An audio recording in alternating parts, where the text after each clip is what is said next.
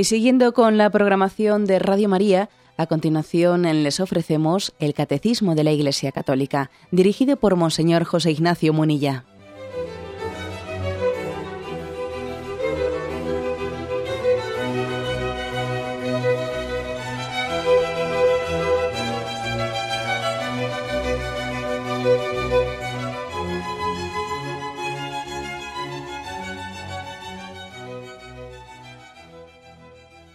Cordial saludo a todos los oyentes de Radio María. Un día más, con la gracia del Señor, proseguimos el comentario del Catecismo de nuestra Madre la Iglesia. Llevamos ya unos cuantos programas dentro del apartado La familia y la sociedad, en la explicación del cuarto mandamiento, honra a tu padre y a tu madre. Estamos en concreto en el punto 2211. Un punto que desgrana cuáles deben de ser eh, los apoyos concretos que la familia tiene derecho eh, a esperar de la sociedad y en concreto también de sus autoridades. Dice así, la comunidad política tiene el deber de honrar a la familia, asistirla y asegurarle especialmente. Y ahora aquí viene pues, una serie de aspectos concretos, son siete, ¿eh? que va enumerando en los que la comunidad política las autoridades tienen el deber de asistir a la familia. Voy leyendo uno por uno y los comentamos. Primero dice, la libertad de fundar un hogar, de tener hijos y de educarlos de acuerdo con sus propias convicciones morales y religiosas evidente, ¿no? Yo creo que es un principio como este, la libertad de fundar un hogar, de tener hijos y de educarlos de acuerdo con sus propias convicciones morales y religiosas. Bueno, pues esto tal y como está formulado, yo me imagino que no habrá nadie que en la teoría niegue este principio. Pero claro, existe otra forma de, de negar este principio, que es dificultarlo en la práctica. Dificultarlo en la práctica. Claro, porque una cosa es que en teoría en teoría se reconozca, pues, por ejemplo, como en la Constitución española, los padres son los que tienen el derecho y el deber ¿no? de la educación moral de sus hijos. El Estado debe de ayudar a los padres poniendo a su servicio, a los padres poniendo a su servicio pues, los medios para poder proceder a esa educación moral a sus hijos. ¿no? Sí, la teoría está clara, pero luego por la vía, por la vía de la letra pequeña, se puede acabar negando el principio ¿eh? el principio general. Si resulta que aprobamos una ley concreta en la que, pues, que se llame educación para la ciudadanía o se llame como sea, ¿no? en la que de hecho no son los padres los que eligen la educación moral de sus hijos y es obligatoria y al padre no se le permite ni siquiera elegir tal cosa, claro, quiere decir que se puede afirmar un principio y luego de hecho se niega en la práctica. Eh, ojo a esto, ¿eh? que aquí el catecismo no está hablando de grandes formulaciones teóricas con las que se nos llena la boca, ¿no? Sino está hablando de derechos reales, ¿eh? no teóricos, sino reales.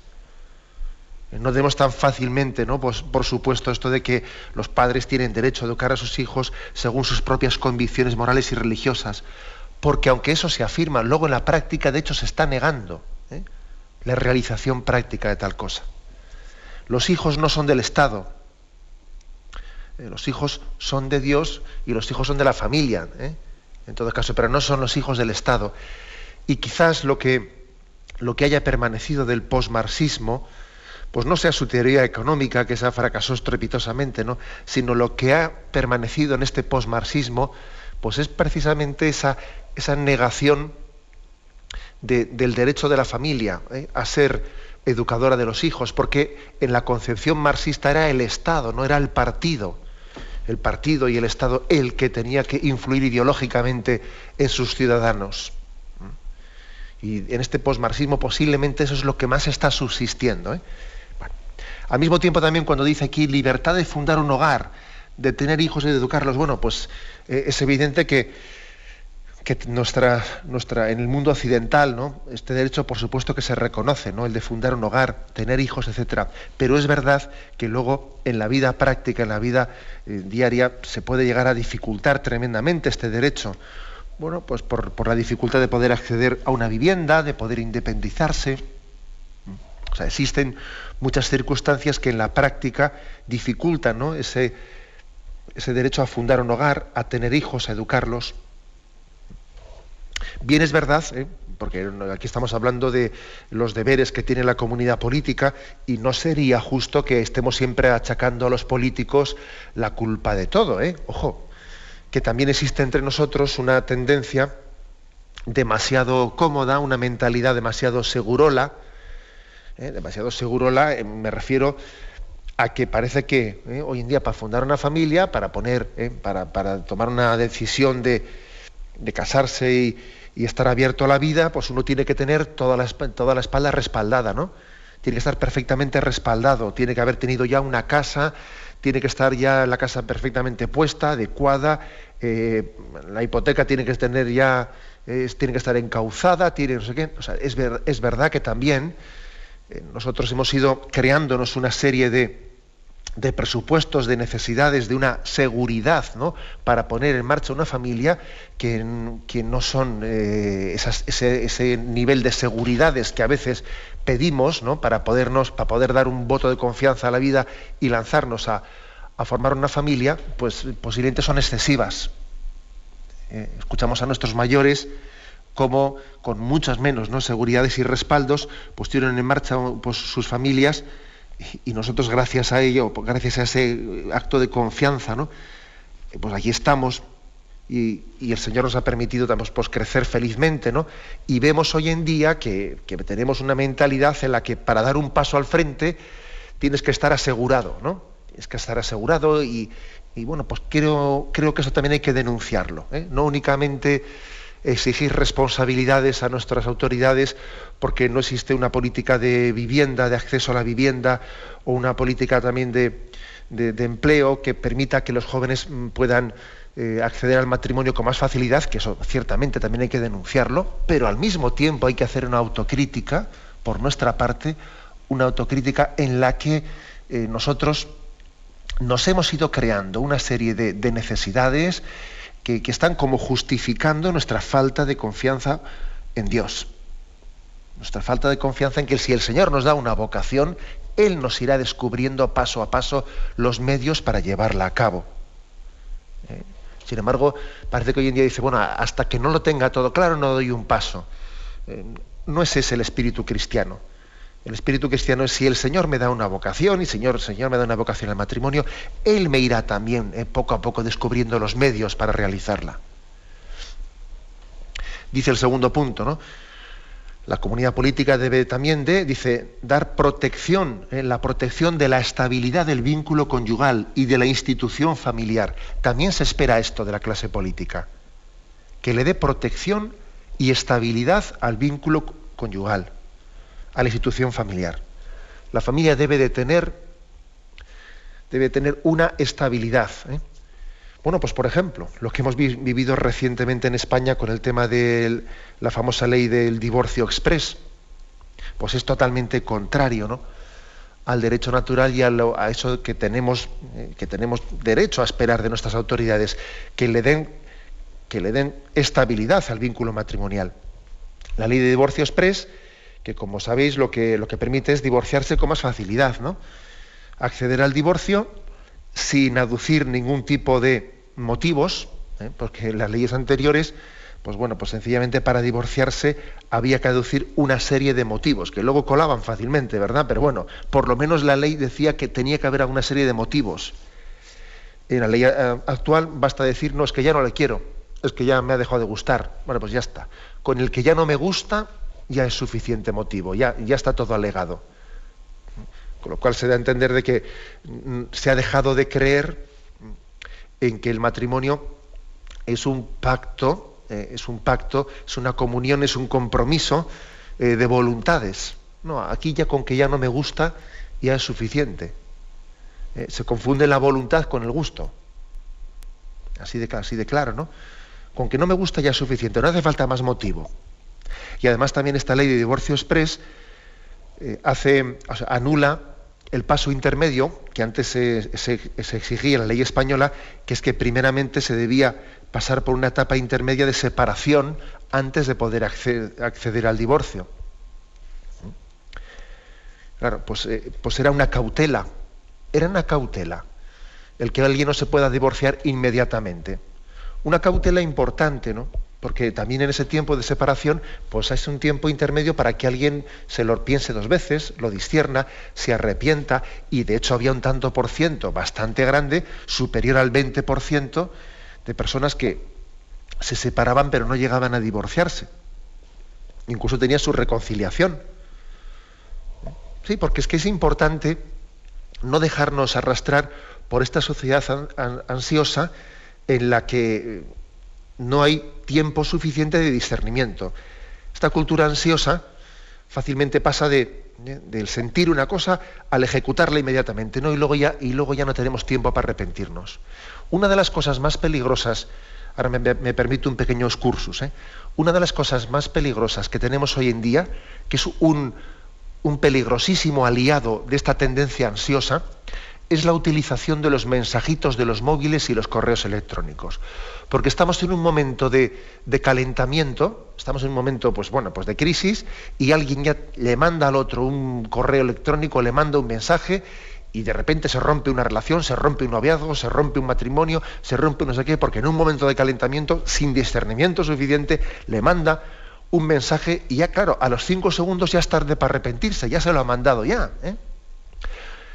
Eh, esto que digo, como que digamos que yo creo que además es, seguro que conocéis muchos casos de cómo esta inmediatez de la comunicación, unida a la ansiedad que tenemos y a la falta de, discernimiento y a la falta de cabeza, es, una combinación muy peligrosa.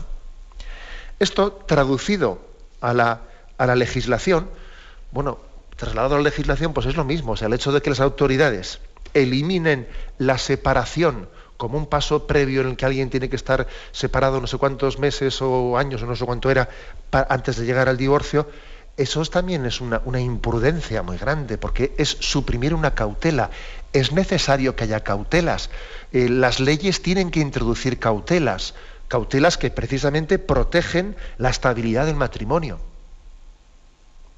Sin cautelas, eh, todo queda eh, todo queda a merced de, lo que el impulso ansioso en un momento determinado determine. O sea, introduce cautelas. Por ejemplo, en algunos países en los que en la legislación sobre el aborto se introdujo la cautela de decir, bueno, cuando alguien va a pedir en una clínica, en una clínica abortista, va a pedir que quiere abortar, se le pide eh, la cautela de que tiene que dejar pasar pues, cinco días o diez días hasta que aborte. No, le, realizamos inmediatamente el aborto, sino que tiene usted que pasar no sé cuántos días hasta volver aquí de nuevo. ¿Sabéis una cautela como esas, las miles de vidas que salva? Muchísimas vidas. Porque en cinco o diez días de discernimiento pasan muchas cosas, ¿no? Y un mal momento, una, eh, pues una ofuscación, pues puede llegar a ver la luz. Luego se espera de los gobernantes que introduzcan cautelas para defender la vida y para defender el matrimonio. Como os podéis imaginar, no quiero hacer esta salvedad, no estoy diciendo con esto de que los católicos defendamos unas leyes del divorcio con cautelas. No, nosotros estamos en contra del divorcio y del aborto, por supuesto, totalmente. ¿eh?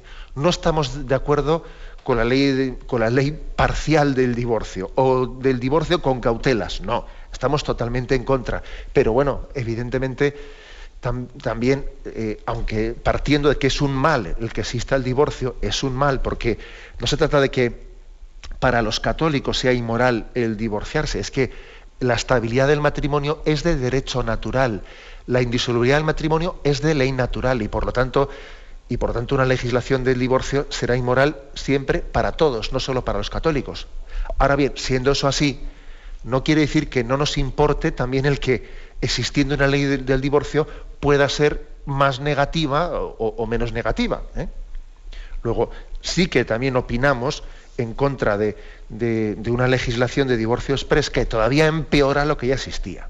Como también, lógicamente, nos importa pues que si se modifica la ley del aborto, se introduzca todavía un sistema de plazos que libere más el, aborto. No es que estuviésemos a favor de la, legislación anterior, que ya era, era tremendamente inmoral, pero empeora todavía las cosas. ¿no? a veces las, batallas morales, pues en la práctica, eh, no en los principios, ¿no? pero sí en la práctica, tienen que darse, pues, en, lo que podríamos decir en el empeoramiento o mejoramiento de leyes de que, en sí ya son negativas, pero lógicamente tienen que, tenemos que dar una batalla sobre ellas, ¿no? Es la Veritatis Splendor, la encíclica eh, de Juan Pablo II, la que decía en uno de sus puntos que un gobernante católico puede en un momento determinado eh, tener la, posibilidad moral de votar a favor de una ley, de una ley que, aun siendo inmoral, restrinja una ley que era más inmoral. ¿eh? Por ejemplo, imaginaros que, en un momento determinado, pues un, político católico diga, bueno, pues eh, existe la posibilidad de restringir el aborto en esta nación, como por ejemplo ocurrió en Polonia de restringirlo. No veo la posibilidad de derogarlo totalmente porque no hay la mayoría parlamentaria suficiente. Yo quisiera derogarlo totalmente, pero ahora mismo no existe esa mayoría. Bueno, pues voy a votar a favor, eh, voy a votar a favor de una restricción. No quiere decir que yo esté a favor de, este aborto reducido, también estoy en contra de él, pero bueno, yo en este caso no es mi voto favorable a esta ley, en el fondo es un voto a la restricción del mal. ¿eh? No, que, no porque esté de acuerdo en que se aborte en, estas ocasiones, sino que estoy restringiendo el mal mayor que existía antes. Bien, por eso digo, cuando estoy haciendo este, estos comentarios sobre la ley de divorcio expresa, etcétera, no es que yo dé por bueno la ley anterior a esta reforma, ni mucho menos, ¿eh? también la, la criticamos los católicos, pero entendemos que los gobernantes tienen que introducir cautelas, ¿no? cautelas, criterios morales que defiendan la estabilidad del vínculo conyugal. Tenemos un momento de reflexión y continuamos enseguida.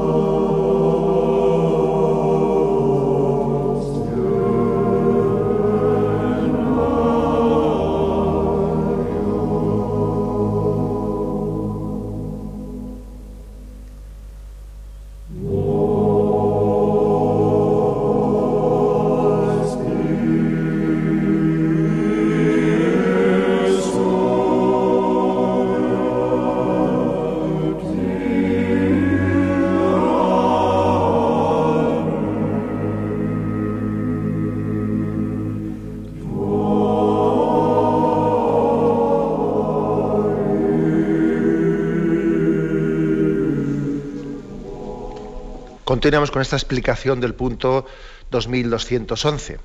En él se dice cómo la comunidad política tiene un deber de honrar a la familia, asistirla y asegurarla una serie de derechos que aquí estamos mentando. El tercero es, dice, la libertad de profesar su fe, transmitirla, educar a los hijos en ella con los medios y las instituciones necesarias. La libertad de profesar una fe de transmitirla y educarla.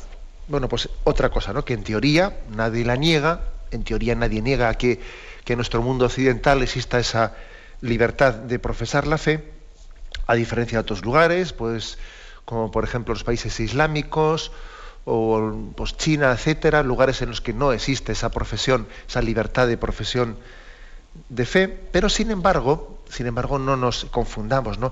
Existen formas también en la práctica muy civilinas, pero también al mismo tiempo muy dictatoriales, de reprimir, suprimir o por lo menos aminorar ¿no? o dificultar el ejercicio de esa libertad, que es también el crear eh, una, una, cultura con una gran agresividad antirreligiosa o, anticlerical. Eso existe, ¿no? Hoy en día, pues un, un joven está, está recibiendo una gran presión, una gran presión, y tiene que tener una gran, una gran personalidad para poder sustraerse a esa presión en la que se le ridiculiza pues, pues su creencia religiosa. Un joven con sentimientos religiosos católicos tiene un gran problema de cómo él se manifiesta sin ser ridiculizado, por ejemplo, eso es así, ¿no? Vemos muchos medios de comunicación, pues, pues muy, con mucha, que tienen una gran trivialidad, ¿no? En la manera de tratar las cosas, en los que fácilmente se ridiculiza tertulias, etcétera, o programas nocturnos o no, tan nocturnos, ¿no? en los que cuando se habla del Papa, del otro, de más allá, pues es un tono ridiculizante.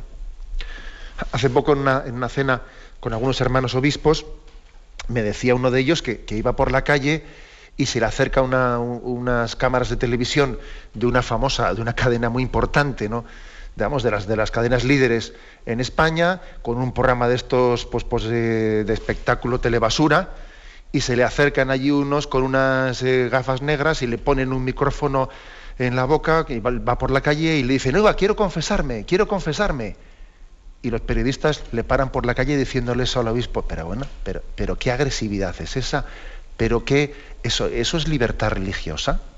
Esto, una cosa así podría tener lugar en un país en el que verdaderamente se respete la libertad religiosa que uno vaya por la calle, un obispo, un sacerdote va por la calle y se le acercan unas cámaras de estos programas y en plan ridiculizante a ver cómo reacciona, le pone el micrófono en la boca diciendo, oiga, que quiero confesarme, quiero confesarme, a, ver, a ver qué reacción tiene. Bueno, cosas como estas están ocurriendo en España. ¿eh? Luego, luego no es verdad, eh, no es verdad mm, dar por supuesto de que existe una libertad de profesar y de transmitir, ¿eh? y de transmitir y de profesar. Por una parte hay una gran presión para que el hecho religioso no tenga lugar en la vida pública, sino que sea arrinconado al interior de nuestra conciencia ¿eh? o a la sacristía. Y por otra parte, sí, sí se, habla del hecho religioso, del hecho espiritual, pues en, en, esta cultura secularizada, pero generalmente en un tono ridiculizante, ¿no? Vamos a ser claros, ¿no? Luego vuelvo a lo de antes, se afirman los principios en teoría, pero luego en la práctica se crea una cultura asfixiante que termina por dificultarlos tremendamente, ¿no? Dice de profesar, de transmitir, dice con los medios e instituciones necesarios, ¿no? Uno, los católicos tienen derecho ¿no? a tener unos medios, unos medios e instituciones para poder llevar a, para poder transmitir y para poder eh, impregnar su vida, su vida la, misma educación, con esos valores católicos. Por ejemplo, me llama la atención el hecho de que la escuela católica esté sufriendo tanto, esté sufriendo tanto en, pues en España especialmente, ¿no? Digo que está sufriendo porque yo creo que, que sufre una gran discriminación sufre una gran discriminación pues por el hecho de que es un gran servicio el que la escuela católica está prestando a la sociedad, en primer lugar porque permite que así la sociedad esté ejerciendo ese derecho que tiene de educar conforme, eh, conforme a sus criterios, conforme a los criterios morales de los padres, o sea, que presta un gran servicio. Por otra parte, la escuela católica le ahorra al Estado, le ahorra una factura tremenda, el hecho de que el Estado de esta manera, eh, al encauzarse por este camino el derecho de los padres a educar a los hijos según sus criterios, el Estado se ahorra tremenda, vamos, se ahorra un gasto tremendo, ¿no? Al Estado le sale el alumno que está escolarizado en la escuela católica casi le sale a la mitad de precio, un poco más, ¿eh? pero poquito más, a la mitad de precio que un alumno que está escolarizado en la escuela pública. Y eso también es injusto. Es injusto que la escuela católica esté con la soga al cuello, medio asfixiada, medio asfixiada económicamente. Lo cual, claro, le hace muy vulnerable. Porque si resulta que te tengo asfixiado económicamente, luego te puedo manipular fácilmente para, para hacerte aceptar lo que yo quiero que aceptes, claro. Porque si a, nada que te apriete un poco más te ahogo, Eso, lógicamente es, eh, es una, situación muy delicada porque a cambio de dinero, a cambio de dinero yo te puedo asfixiar cuando quiera, ¿no? O me aceptas esto, o me aceptas lo otro, o me aceptas lo de más allá. Que ya es ir limitando el ideario católico del colegio. Luego es profundamente injusto que la escuela católica en España esté tan asfixiada.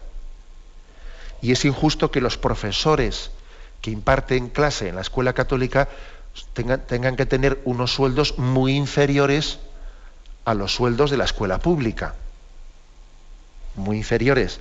Y que los medios, los medios que, cuentan, ¿no? pues eh, las aulas, etcétera, de las escuelas católicas sean muy inferiores a las, de la escuela pública, ¿no? Y sin embargo, es curioso que existen colas, colas para entrar en la escuela católica y muchas personas que no pueden y no se les permite entrar y quedan plazas vacías en la, en la escuela pública. Y dice, ¿cómo se entiende eso? Bueno, a ver, cada uno que saque las consecuencias que tenga que sacar, pero eso es así, es así. Y es profundamente injusto que en muchísimos lugares de España eh, no se permita ampliar las plazas de la escuela católica y que muchos padres se queden sin poder tener a sus hijos en esa escuela católica, que lo han solicitado, y no se permiten ampliar plazas, alegando la causa de que ahí cerca hay un colegio, una escuela pública que tiene plazas sin cubrir. Oiga, eh, pues tendrá plazas sin cubrir, pero es que es el padre el que tiene derecho a enviar su, su hijo para que sea educado conforme a sus criterios. No es usted el que tiene que distribuir a los alumnos. O sea, eso en la práctica es negar al padre su derecho. Eso está ocurriendo en muchos lugares, ¿no? Diciendo que se, les impide a muchos colegios poner una línea más de educación, alegando que cerca hay un colegio público con plazas vacías. Bueno, ¿y qué, qué, le vamos a hacer nosotros?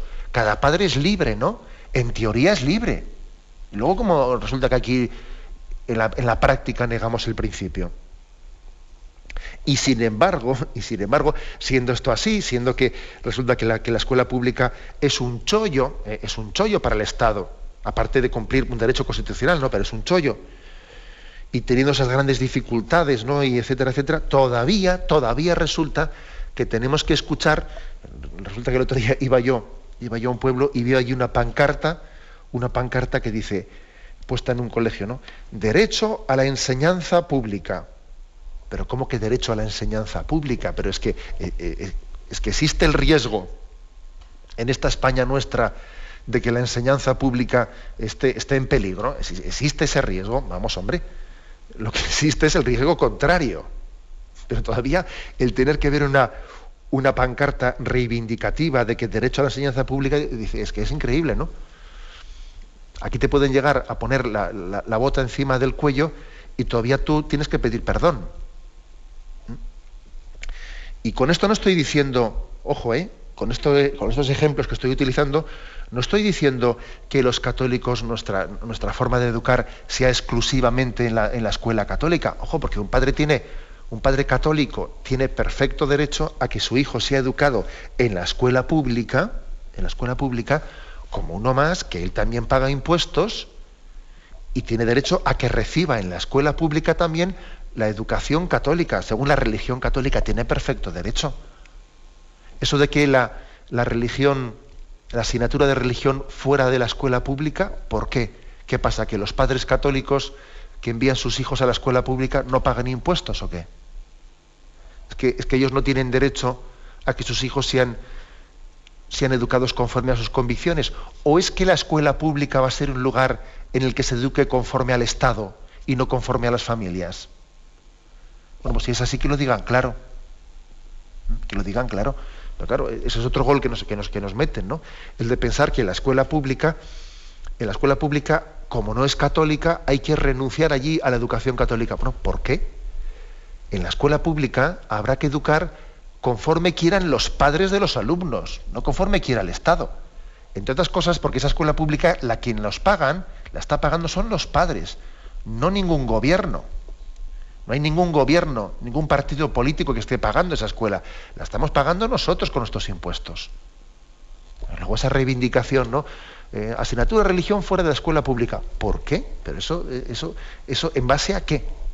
¿En base a que la escuela pública es un lugar de ideologización de algún partido o qué? Bueno, por eso digamos que pongo casos prácticos para que, nos demos cuenta de que, claro, una cosa son los derechos teóricos, pero luego viene la realización práctica, ¿no? Pues cuando dice libertad de profesar y de, educar la fe con los medios e instituciones necesarias, claro, pues es que si no llegamos, si no descendemos a la práctica, pues es posible que se nos llene la boca de grandes principios, pero que luego en la realidad no se están cumpliendo. Bien, tenemos un momento de reflexión y continuamos enseguida.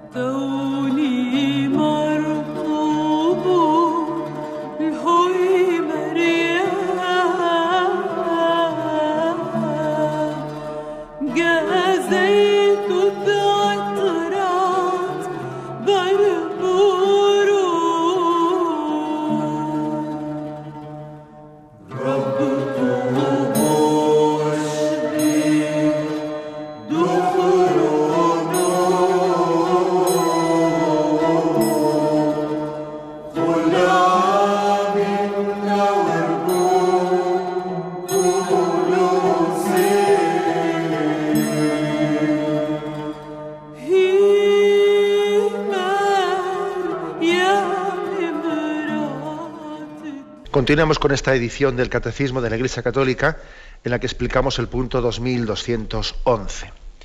La comunidad política tiene el deber de, y, este hemos, descrito ya eh, tres puntos, el cuarto es el de proteger el derecho a la propiedad privada, a la libertad de iniciativa, a tener trabajo, una vivienda, el derecho a emigrar.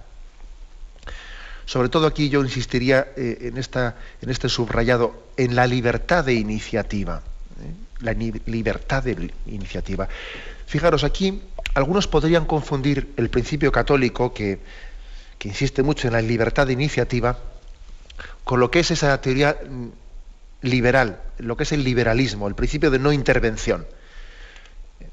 Ahora en torno a esta polémica que ha existido, ¿no? pues de la crisis económica en Estados Unidos, en la que pues, el gobierno se ha visto ahí eh, bueno, ha pensado ¿no? el gobierno republicano que tenía que hacer una, un intervencionismo para salvar la economía, para que no se hunda.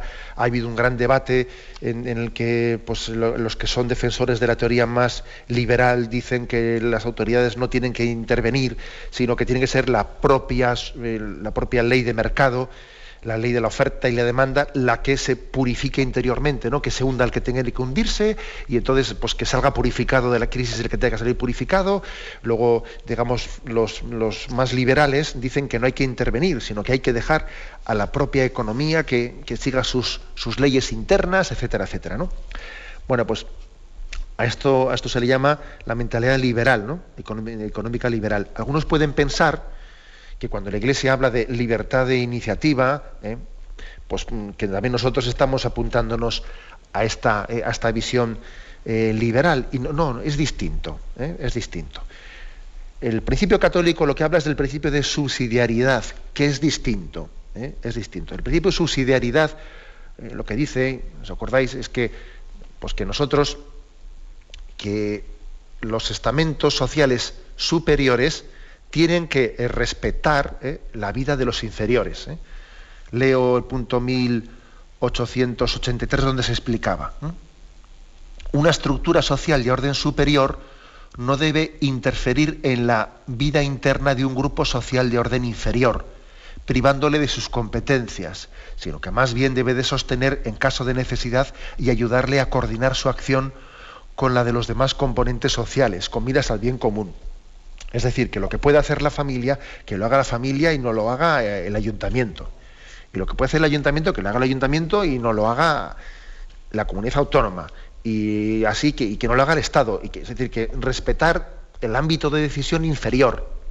Ese es el principio de subsidiariedad, que es distinto eh, de ese liberalismo económico que viene, que viene a decir que nosotros creemos en la ley de mercado únicamente y que es la, ley, de, la ley de mercado, la, economía, la que tiene que regularlo todo. No, nosotros, el, principio de subsidiariedad lo que hace es confiar en las personas, y en las sociedades inferiores.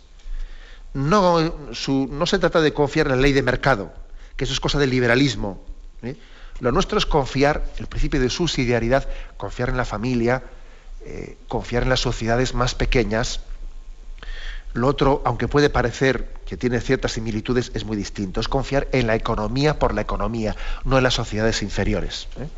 Por eso aquí cuando dice libertad de iniciativa, ¿eh? pues a lo que se está refiriendo pues es de asociarnos y de que los católicos y los cristianos y los ciudadanos podamos llevar adelante nuestro proyecto y nuestra concepción de vida. Dice el siguiente punto. Conforme a las instituciones del país, el derecho a la atención médica, a la asistencia de las personas de edad, a los subsidios eh, familiares. Bueno, pues que estamos, estamos, como hemos dicho en ocasiones anteriores, la familia tiene que ser protegida, tiene que ser privilegiada. La familia tiene que ser privilegiada porque de ella se está regenerando la sociedad, porque es la célula desde la que la sociedad tiene futuro. Y tiene que ser privilegiada. Y tiene que haber políticas familiares que privilegien la familia. En días anteriores también hablé de esto y ya sé que ha habido algunas llamadas, algunas llamadas que, claro, como dije yo, que es normal que los que somos solteros, pues tengamos que eh, que económicamente en el reparto de compensación que existe, nosotros poner más para que las familias reciban, eh, reciban pues algunos, ya sé que se escandaliza un poco por eso que he dicho, ¿eh? Pero con todos mis respetos, me reafirmo, no me arrepiento de haber dicho esta tal cosa, porque es que si, si decimos que hay una, que tiene que haber políticas de familiares de, apoyo a la familia, claro, pues si se prima la familia, tiene que ser a costa de alguien, o sea, no puede ser a costa de nadie. Si un sistema de subsidios privilegia a la familia, privilegia a los matrimonios, a los hijos, lógicamente los que no estemos casados tenemos que, eh, tenemos que formar parte de los que ponemos. Es imposible privilegiar a alguien si no es a costa de otro. Eh, eso sí, eso es así. Una política que privilegia a la familia, pues supone la solidaridad de los demás, de los que no estamos casados, y decimos, bueno, yo es lógico que yo también aporte a la familia. Aunque yo no esté casado, yo aporto a la familia. Porque si no la sociedad no, tiene futuro. Y yo estoy aquí porque antes ha habido familias. Si no, yo no estaría. Luego, bueno, digo esto para que los solteros que me escuchan, pues no se sientan agredidos ¿eh?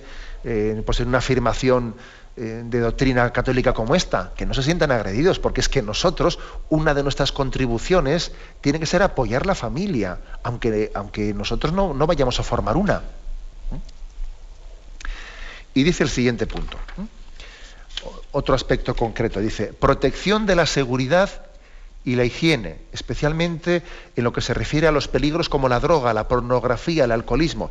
se pide también a las, a las autoridades que tengan esta protección y, me llama la atención ¿eh? el, hecho de que diga especialmente en peligros como la droga, la pornografía, el alcoholismo. Es que, claro, eh, eh, es básico que el Estado luche contra, contra, que, contra todo ello, porque de lo contrario la familia lo tiene demasiado cerca. La familia tiene derecho a tener esos peligros lejos, lejos de, su vida. ¿no? Por, por, ejemplo, uno de los grandes dramas que tenemos es el hecho de que pues, la pornografía en este estado actual de las cosas, la tenemos a la altura de un botón, de un botón de un mando a distancia.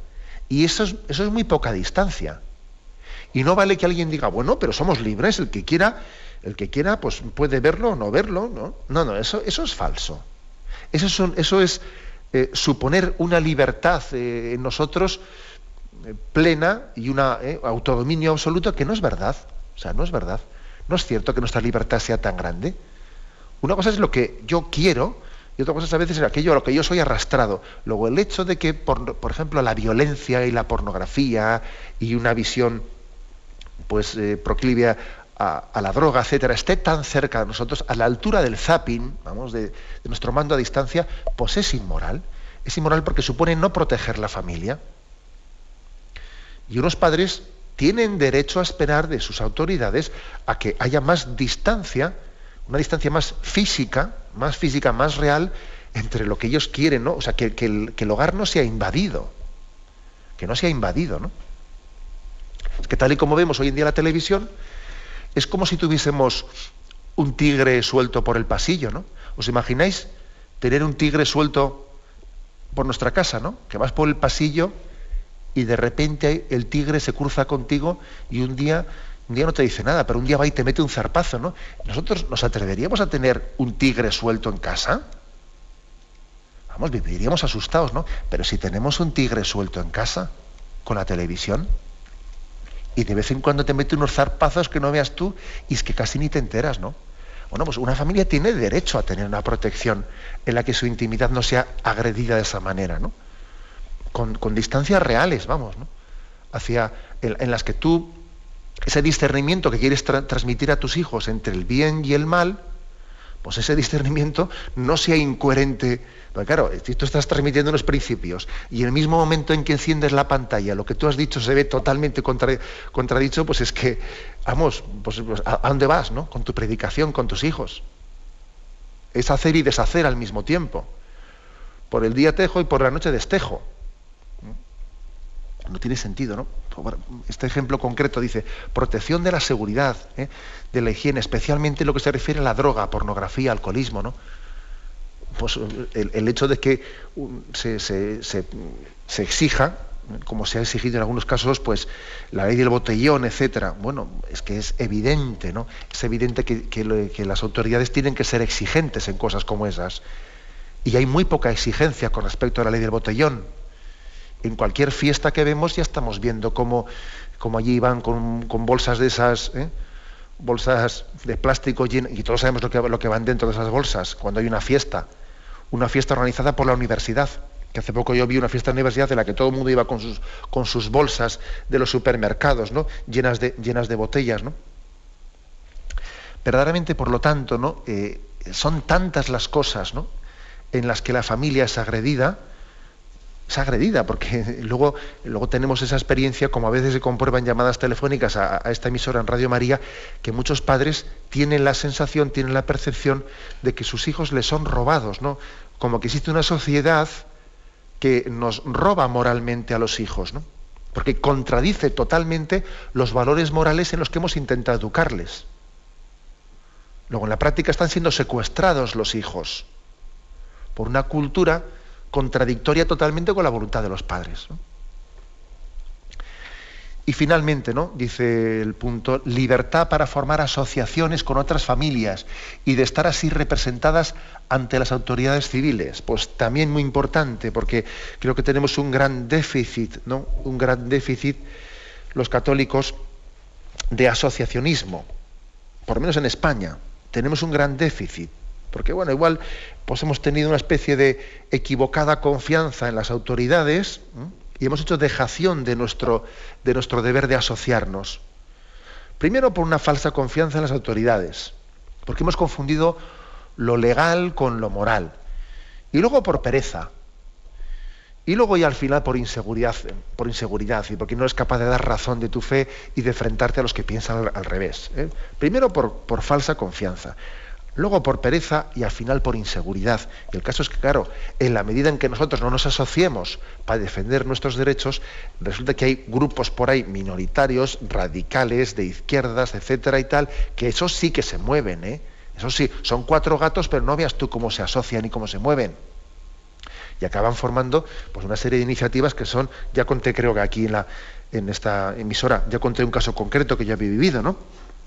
que es el, hecho, por ejemplo, de que, de que nuestra diócesis, en nuestra provincia, pues sale una plataforma, una plataforma de padres de los, APAS de los colegios públicos, ¿no? Se reúnen y el, vamos, pues por, por, amplia mayoría piden la expulsión de la religión católica de la escuela pública. Dice uno, pero hombre, pero si en la escuela pública el setenta y pico, el ochenta por ciento de los padres han elegido la religión católica para sus hijos.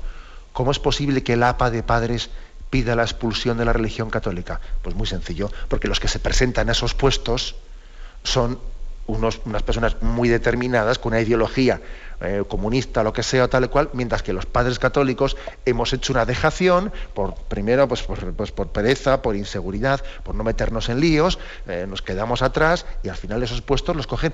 Es decir, que existe también una gran, por nuestra parte, una gran responsabilidad en, en caer en cuenta de la importancia del asociacionismo, que tenemos que asociarnos, que la familia católica tiene que asociarse y tiene que vivir este momento importante de nuestra historia ¿no? en primera línea. Bien, lo dejamos aquí. ¿eh? Lo dejamos aquí y damos paso ahora a la intervención de los oyentes. Podéis llamar para formular vuestras preguntas al teléfono 917 107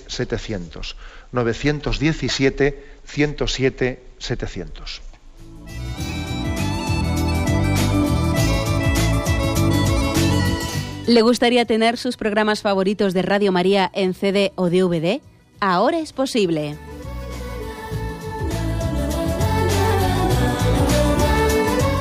Le sugerimos que primero se informe en qué formato de audio lo puede escuchar en su equipo, DVD o CD, teniendo en cuenta que no todos los lectores de CD pueden reproducir el formato digital MP3 en el que enviamos nuestros programas. Y luego, si quiere en su casa esos programas que tanto le gustan, solo tiene que escribir una carta a Radio María, Paseo Lanceros 2, primera planta 28024, Madrid, indicando si lo quiere en CD o DVD y cuántos programas. También le rogamos que escriba su nombre, dirección y no se olvide de facilitarnos un teléfono de contacto para cualquier duda que nos surja.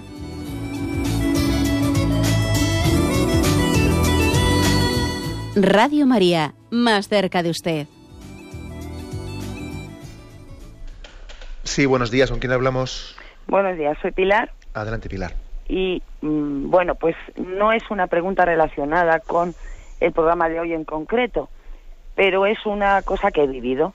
Yo cuando me quedo viendo que realmente no es cierto que se proteja a las familias, doy mi experiencia. Me quedo viuda con ocho hijos, eh, y de los cuales tres son menores de edad, tienen derecho a la pensión de orfandad de su padre. Cuando me hacen las cuentas, deciden, porque otro más también tiene derecho por la edad, aunque no era menor de edad. Y me dicen que mm, no me corresponde porque, claro, doy un 132%. Claro, yo lo primero que me salió a decirles es que me parecía que era anticonstitucional, porque si todo niño tiene derecho a un 20% de lo que haya cotizado su padre, pero en fin, yo les dije, mire, yo soy creyente, no tuve los hijos para que me lo pagaran, nunca pensamos que iba a venir un cáncer súbito, digo, y yo gracias a Dios tengo bienes con los que voy a poder vivir, pero me parece injusto que esto suceda, porque de alguna medida es agravio comparativo respecto a otros que teniendo un hijo o dos sí pueden recibir esa pensión. Simplemente es la impresión de que verdaderamente la sociedad dice algo y luego hace lo que le parece. Nada más. Muchas gracias. Buenos días. Gracias a usted. Pues eso, pues es evidente, ¿no? Yo no soy ningún economista, no, pero cuando pensemos en el caso eh, de una persona que ha enviudado y tiene ocho hijos, algunos de ellos menores de edad, ¿no sería lo más lógico, lo más normal, ¿no? que una sociedad que estime la familia tenga regulado ¿no? un tipo de pues, pues una legislación en que un caso así lo oprime, lo, de alguna manera lo esté tutelando de una manera privilegiada. Si no se privilegia un caso así, ¿qué, hay que privilegiar aquí? ¿Eh? Pues, pues, un caso bien concreto. Adelante, vamos a pasar a un siguiente oyente. Buenos días. Sí, buenos días. Buenos días, sí, le escuchamos. Buenos días, mi nombre es Joaquín, llamo desde Majadahonda, Madrid. Estoy casado, mi mujer y yo tenemos cinco hijos y mi pregunta quiere tocar el último punto que usted al que se ha referido sobre protección del Estado y la sociedad en materia pues, de pornografía, alcoholismo y drogadicción. En concreto, yo estaba pensando sobre la protección de los niños como niños burbuja, que es una tentación de los padres pues que frecuentemente eh, tenemos, ¿no? Nos asalta pues esa preocupación por la educación, el colegio al que llamamos los niños, al que no me voy a referir en este momento, pues tienen un buen ambiente en general, pero en parte contaminado pues porque los padres de esos niños en el colegio, pues eh, quizás no se preocupan de ellos como, como deberían, ¿no? Entonces uno trata de proteger ya por todos los lados, eh, quizás cuidando en exceso eh, su atención los fines de semana, buscándoles buenos amigos, pero el entorno está tan lleno de, toxicidad que es difícil preservarles de todo. Vivimos en esa tensión de protegerlos, pero darles cierto discernimiento para que sean libres. Y en esa tensión vivimos, pero le preguntaría de una, manera muy práctica eh, qué criterio usted nos podría dar o qué consejo para seguir navegando en esas aguas difíciles, pero con cierta paz interior porque la, tarea es difícil. Pues nada, muchísimas gracias por todo. Muchísimas gracias.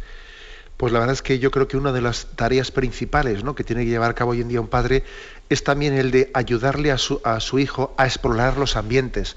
Porque como bien ha dicho este oyente, no podemos eh, educar a un, hijo en una burbuja, porque luego inevitablemente se va a relacionar con el resto de la sociedad.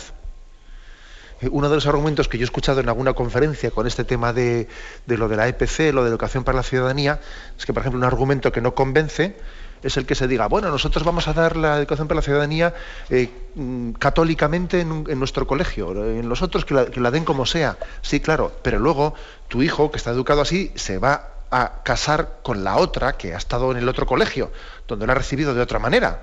Y en su cuadrilla va a tener personas que se han educado, es decir, que lógicamente en la sociedad no podemos permanecer en una burbuja, sino que vamos a tener relaciones entre nosotros. Luego es importante, primero, luchar no solo por mis hijos, sino luchar por la sociedad entera. Este es un primer principio importante. Porque uno de los errores que está más extendido hoy en día es, bueno, voy a salvar a mis hijos. Mi lucha es por mis hijos. No, no, mi lucha es por, por la nación entera, por la comunidad entera. Si no lucha por la comunidad entera, al final mis hijos se van a ver pringados. Eso que quede claro. ¿eh? Eso de que yo a mi hijo le meto en un colegio bueno y ha salvado el problema, no señor, no es verdad. Yo lucho por la comunidad entera.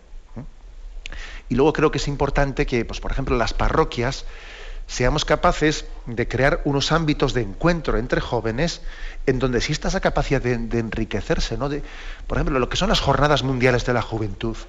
Es un poner en contacto a, jóvenes con sensibilidades pues similares, ¿no? que tienen una búsqueda, una apertura a recibir los valores del Evangelio y les permiten ponerse en contacto. Es un lugar de encuentro. ¿eh? de jóvenes que, quieren tener esa apertura a los valores del espíritu. Luego creo que, creo que en primer lugar hay que luchar por toda la comunidad, no solo por mis hijos, y en segundo lugar acompañarles para que encuentren ámbitos de encuentro, para que den con ellos, ¿no? con ámbitos de encuentro con otros jóvenes que estén también buscando ¿no? y aspirando a esos valores del Evangelio. Adelante, hemos pasado a un siguiente oyente. Buenos días. Hola, buenos días. Buenos, días, buenos días, sí, escuchamos. En, primera, eh, en primer lugar, agradecerle su catequesis diaria, que es muy instructiva y clarificadora. Y luego quería comentarle simplemente respecto al tema de la enseñanza concertada, eh, que, bueno, eso es un, poco una reflexión, ¿no? Que, a mí me da la sensación que desde el momento que el, Colegio Católico acepta eh, el concierto, la subvención, pues en cierta manera está perdiendo su independencia y, pierde el control de, las consecuencias de ello. Y que si esto, eh, este problema económico de la Iglesia de necesitar, eh, eh, no, se no se supliría con compromiso, responsabilidad y solidaridad entre los católicos que de verdad queremos educar a nuestros hijos en, un colegio religioso y no podemos no podemos hacerlo porque no hay sitio para no, hay plazas para, para ello. Eh, nada más, eh, escucho su, comentario a través de la radio. Gracias. Sí, muchas gracias. Bueno, en primer lugar decir que claro que existe el riesgo, el riesgo de que el concierto económico entre la escuela, entre la escuela católica y, pues, y la Consejería de Educación o, o las autoridades le quite libertad. Existe el riesgo. Ahora, es totalmente injusto, porque ese dinero que está recibiendo en ese acuerdo económico eh, no le quita el derecho a tener un ideario. Ese dinero no es del gobierno, no es del Estado, es de los padres. Es de los padres. Por lo tanto, yo, yo no renunciaría, creo que sería injusto también el renunciar a ese concierto económico, porque, porque estaríamos no renunciando a un regalo, sino renunciando a algo que es nuestro.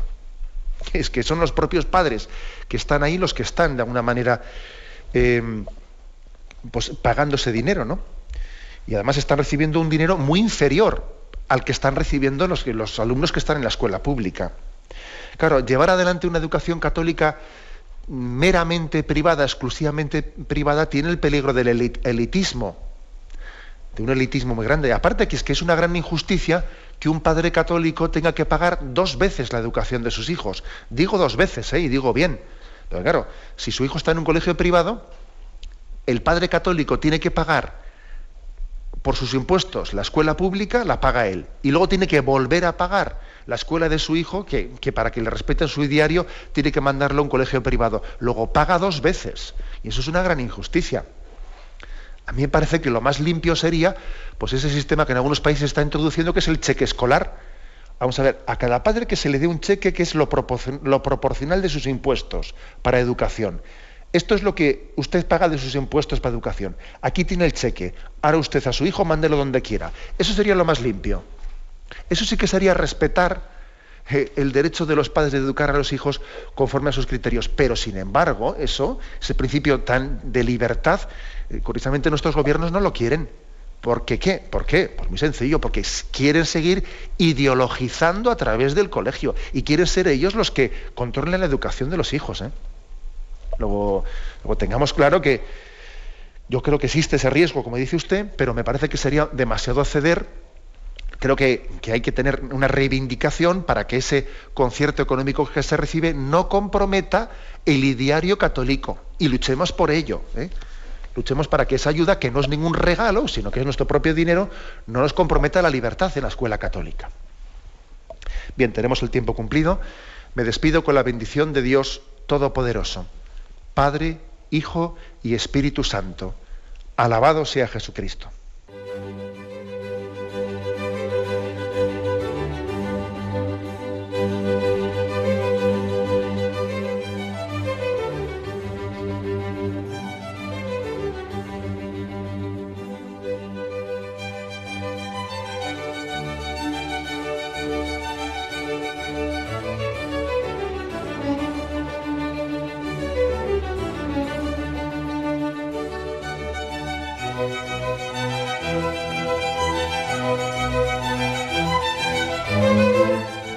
Han podido escuchar en Radio María el Catecismo de la Iglesia Católica, dirigido por Monseñor José Ignacio Munilla.